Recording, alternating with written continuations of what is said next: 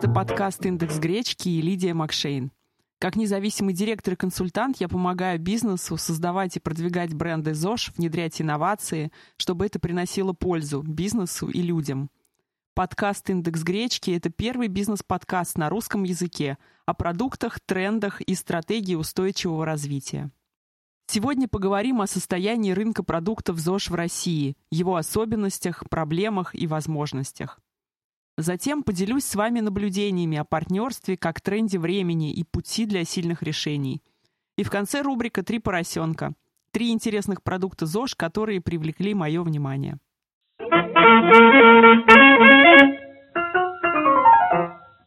Что можно сказать о зрелости рынка продуктов здорового питания в России сейчас? Ну, начнем с того, что первый этап развития рынка уже прошел. Тогда было всего мало, и все было маленькое – Информация, производители, клиенты, точки продаж. Сейчас рынок находится в стадии активного роста и появления крупных игроков. Производители в основном раньше находили свой сбыт через нишевые интернет-магазины, либо через маркетплейсы. И вот уже несколько лет ритейл выставляет на полке продукты ЗОЖ. Потому что есть спрос широкого круга покупателей, и сеть потеряет, если покупатель купит продукты у конкурента или в интернете. Профиль производителей тоже меняется. Сейчас это не только стартапы, малый бизнес, но и крупные компании, в том числе транснациональные, запустившие линейки для здорового питания. Насколько конкурентна среда? Есть ли простор для новых компаний? Я считаю, что рынок в целом свободен. Есть ниши, в которых становится тесновато. Ну, например, это гранолы или батончики – Хотя и там есть варианты отстройки от конкурентов, чтобы зайти с новым продуктом, который будет закрывать определенную потребность покупателя. К слову говоря, эти задачи я решаю для своих клиентов. Э, например, задачу создать бренд, линейку продуктов, показать уникальность и отстроиться от конкурентов, э, чтобы появились новые конкурентные преимущества и не идти впрямую, конкурируя только по цене. Что еще? Есть недостаток качественных, профессионально сделанных продуктов, производителей, которые играли бы по правилам цивилизованной торговли с качественным продуктом и рабочим маркетингом. Я была на выставке в Лондоне в марте прошлого года. Это была не крупная международная выставка, а локальная, ориентированная на рынок Великобритании и стран Европы. И, кстати, я советую производителям ездить и смотреть подобные выставки. Там участвуют в основном небольшие компании, и при всем при этом они делают качественный продукт, качественный дизайн, упаковку, маркетинг. У них рабочий, э, актуальный, современный состав продукта, вкус. То есть у них есть все по умолчанию, независимо от размера компании, и это можно производителям почерпнуть, взять себе. Именно этого не хватает нашему рынку. Кстати говоря, выставка «Биофах Нюрнберге», о которой я расскажу в следующем подкасте, собирает также много локальных производителей небольшого размера, и это тоже очень э, полезно для изучения опыта. Какие есть барьеры на рынке и какую пользу можно извлечь из текущей ситуации? Возьмем, скажем, санкции относительно высокую стоимость импортных продуктов. Эти барьеры раздают карты в руки для отечественных производителей. Производи, продавай, занимай нишу. А, например, у нас мало распространен клейм на упаковке Proudly Made с указанием страны. Вот я лично видела Новая Зеландия, Ирландия, небольшие страны. Они бодро указывают, что это локальный продукт или, например, локальные ингредиенты – ну, та же самая шоколадка в Новой Зеландии. Все привезли на свой остров и пишут «Proudly made in New Zealand». Соответственно, почему бы нам не взять эту идею на вооружение и не писать, что если продукт произведен в России, не указывать это. Сейчас тренд на локальность, он э, достаточно сильный. Есть такой короткий анекдот. Мама говорит, «Сынок, я узнала, что ты связался с плохой компанией». «Нет, мама, я ее возглавил.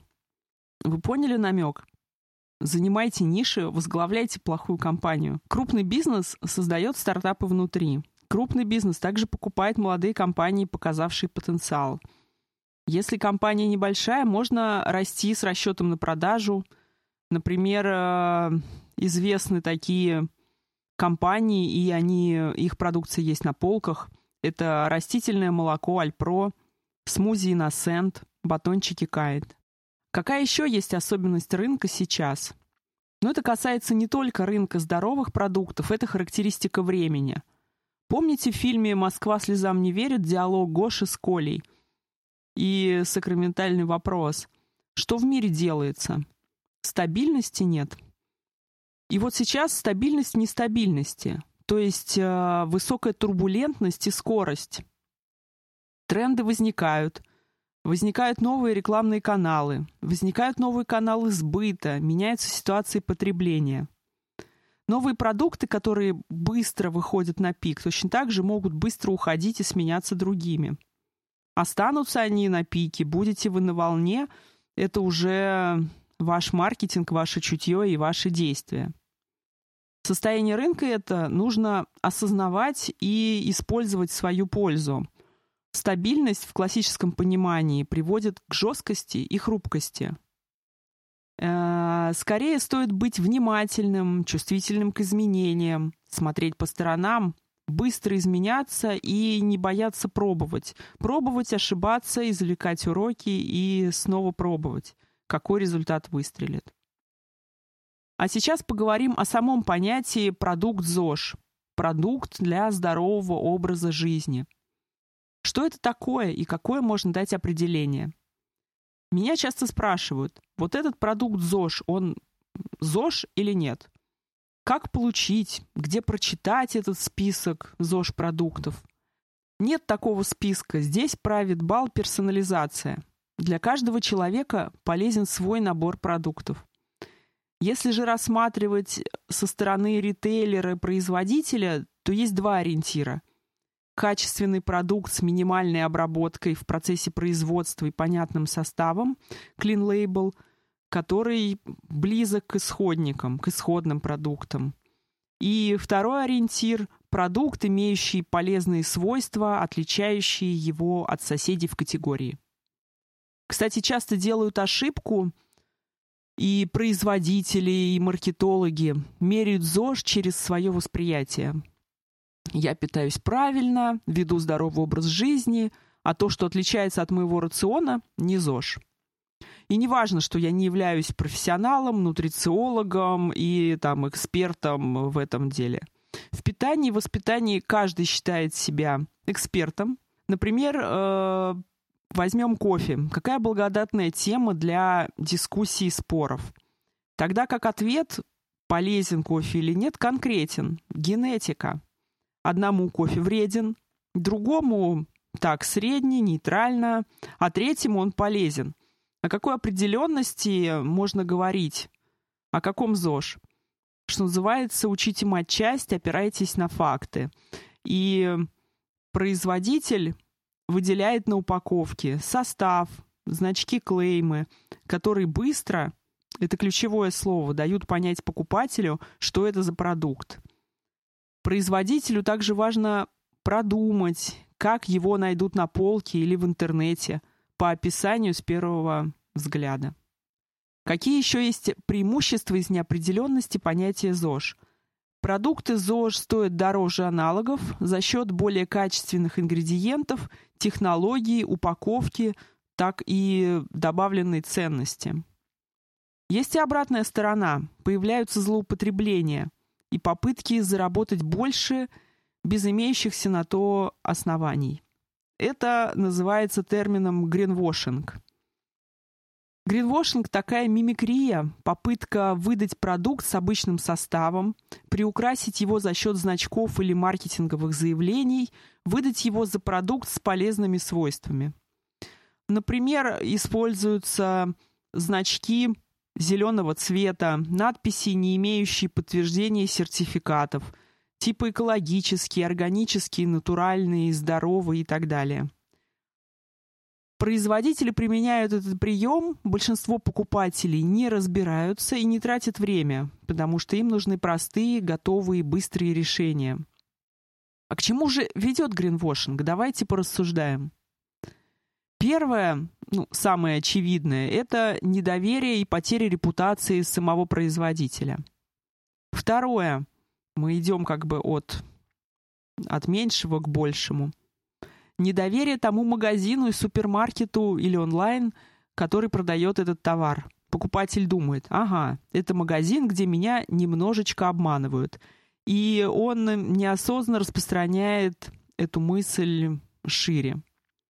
И третье, самое плохое, что может быть для рынка, но, впрочем, так и есть сейчас, недоверие транслируется на весь рынок здоровых сертифицированных продуктов. Покупатель, обманутый упаковкой, где написали «органик», ну, например, написали «органик» и нет сертификата «органик», он принимает простое решение. Да все это маркетинг, все продукты такие, никому верить нельзя. С учетом этого производителям стоит заботиться о своей репутации – а ритейлерам обращать внимание на упаковку товаров. Ритейл имеет вес влияния на производителя и на рынок в целом. Идем дальше. Молодой рынок – это недостаток квалифицированных кадров. Одна из характеристик. Где же брать людей со знаниями? Люди приходят э, в профессию, в этот э, рынок ЗОЖ-продуктов через хобби, из небольших магазинов специалистов – либо по мере работы осваивают нюансы рынка ЗОЖ. Главное здесь, как я говорю, любить то, чем ты занимаешься хотя бы в рабочее время.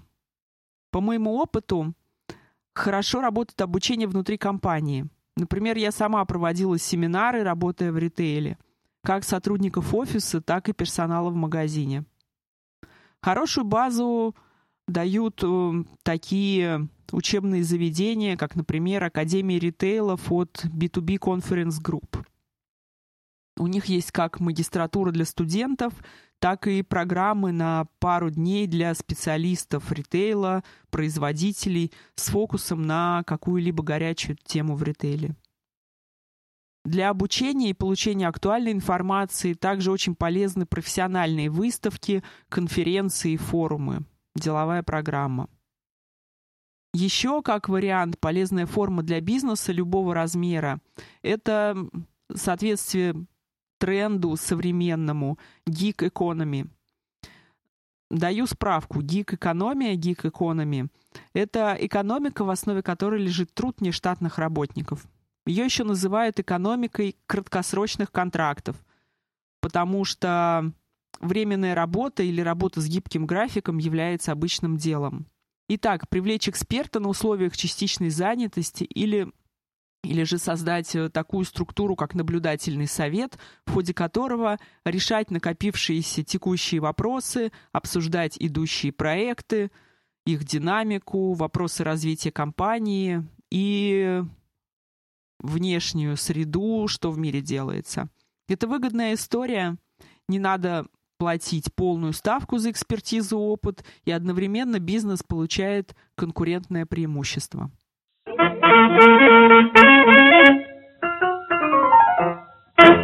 Сейчас хотела поделиться с вами своим наблюдением, касающимся стратегии устойчивого развития. Недавно я присутствовала и читала лекцию на двухдневной программе Академии ритейла по теме «Переговорный процесс. Эффективное взаимодействие сетей и производителей». И что я увидела и заметила?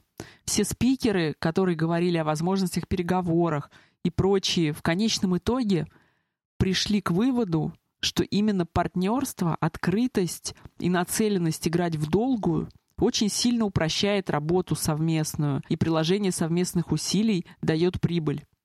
То есть это, фигурально говоря, один плюс один — это не только два, три и четыре, но это даже, может быть, и 11. То есть история устойчивого развития в действии я увидела из практики. И для меня это был инсайт. Инсайт в том, что это прямо сейчас очень актуально для производителя, продавца, для ритейлера. Кооперировать вместе усилия, небольшим производителям вместе объединиться и получить больший вес для взаимодействия с сильным партнером. История объединения в союзы, партнерства, либо трехсторонние и четырехсторонние проекты. Сейчас это путь выживания для небольших производителей. Благо, рынок сейчас консолидируется, игроки укрупняются. И вот сейчас я бы стала плотно работать не просто как опция в сотрудничестве, а часть действий в текущем планировании.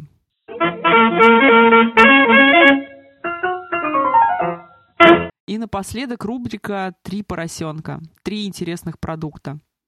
Я буду в каждом выпуске выделять продукты, которые меня зацепили. И на сегодня тройка такая. Первый продукт. Финиковое молоко. Обычное молоко, куда добавленный финик и не добавлен сахар. Это интересная идея для расширения обычной молочной полки. Опять же, по вкусу получается все окей, потому что финик сладкий. С точки зрения разнообразия, ну, есть э, широкие линейки растительного молока, но такого я не встречала. Это идея с выставки Галфуд в Дубае, и с точки зрения себестоимости финики это недорого. Второй продукт Coca Ghee Spread with Protein. Это продукт, произведенный в Болгарии, шоколадная паста на топленом масле или масле хи, так его еще тоже называют, с протеином. В составе масло кокосовое, масло ги, какао-бобы, немного сахара, рисовый гороховый протеин и инулин. Итого получается двоюродный родственник нутеллы. Протеин дает отсылку к спорту, сытости и целиком тренду больше протеина. Шоколадный вкус, как, собственно, и сама консистенция в виде намазки, хороши для приготовления бутербродов, десертов, также смузи или просто есть ложкой. Хороший универсальный продукт, зожный и в то же время понятный широкому кругу покупателей. Третий продукт тоже зожный, но из направления веганства. No Chicken Киев или котлета по-киевски в веганском исполнении, как ее хотят видеть в Лондоне. Линейка готовой еды Plant Kitchen от Marks Spencer вышла в январе и, судя по отзывам, пользуется большой популярностью. Из чего же она сделана? Соевый белок с чесночной начинкой, покрыта золотистой хрустящей корочкой и, да, содержащий глютен для тех, кому это важно – но если в Лондоне котлета по-киевски для веганов заходит, думаю, и у нас она будет как родная.